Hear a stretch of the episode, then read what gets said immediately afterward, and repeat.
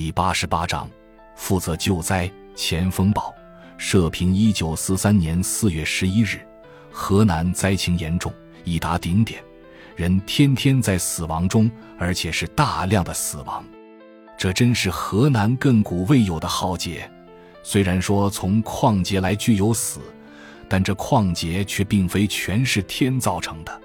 水旱天灾，何待没有？救济有方，把握时机，处理得宜。人力亦未尝不能胜天，因人谋之不臧，增加灾情之严重，使不应饿死的人竟然饿死。这是我们在政治上、社会上有责任的人应该痛自检讨、急谋补救的。以往的不说了，即到现在，如肯负责、认真救济，拿出天良来救灾，不要浮沉故事，不要把救灾当普通的公事办，而只要能救活了人。不论什么办法都可以采取，能如此仍可救活许多人命，并不算晚。不是我们故意对人苛责，实在灾包死的可怜。如果大家都吃不饱，都挨饿，不过是大饿与小饿之不同，或者先饿死与后饿死之不同，那么也没有什么话说。反正大家都吃不饱，免足自救的人，我们也不忍责他们把自己保命的食粮分给别人。自己听着挨饿，但是我们看看现在河南是不是这样的？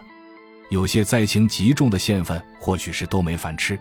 我们相信这只是少数县份，多数县份有饭吃的人，吃不完的人还多着呢。富商富农固然是肥吃饱喝、面团团、富便便，而所谓生活清苦的公教人员，又有谁饿死了呢？要是许多人有饭吃，吃不完。进而不生办法，不用政治力量时有余，以其余粮养不足，吃不完的听其吃不完，没饭吃的听其饿死，这能是今日所应有的现象吗？同时，各县除应拨军粮、公粮之外，或多或少都有余粮，斗鱼是各县都有，今年比去年更多。此外，县级公粮六、七、八等月份的，一时又不用。都可带出救济灾民。我们主张带放麦前吃不着的县级公粮，曾在四柱论为灾民请命，向省府县府呼吁。我们叫的口干音哑，而竟如石沉入海，毫无反响。我们真不胜其悲痛。民有余粮，官有余粮，而竟无法将这些余粮带给饿得要死的灾民。这不管怎么说。都是说不过去的。我们希望各县县长负起责任来，只要军粮与省级公粮缴足了，县级公粮留够卖钱吃，其余的不管是斗鱼也好，预备公粮也好，一齐代放给灾民，而且要立时就办，不需请示，更不需上级政府的核准。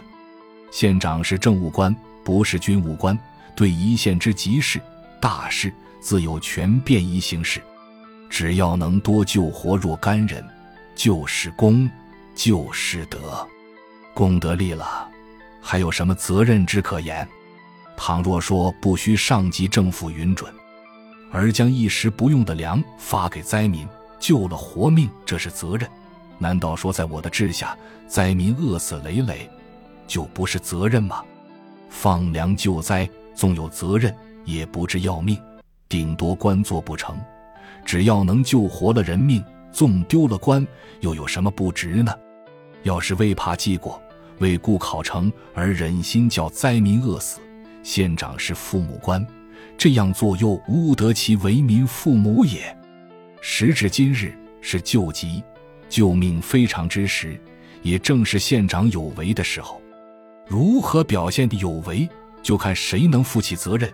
用尽可能用的办法救民不死了，斗鱼预备公粮，大户余粮，这三条如有办法，肯负责用政治力量将粮完全代放灾民，我们相信一定可以救活不少灾民。放粮救灾，我们认为这是为不为的问题，不是能不能的问题。能为而不为，这是最难得到任何人原谅的。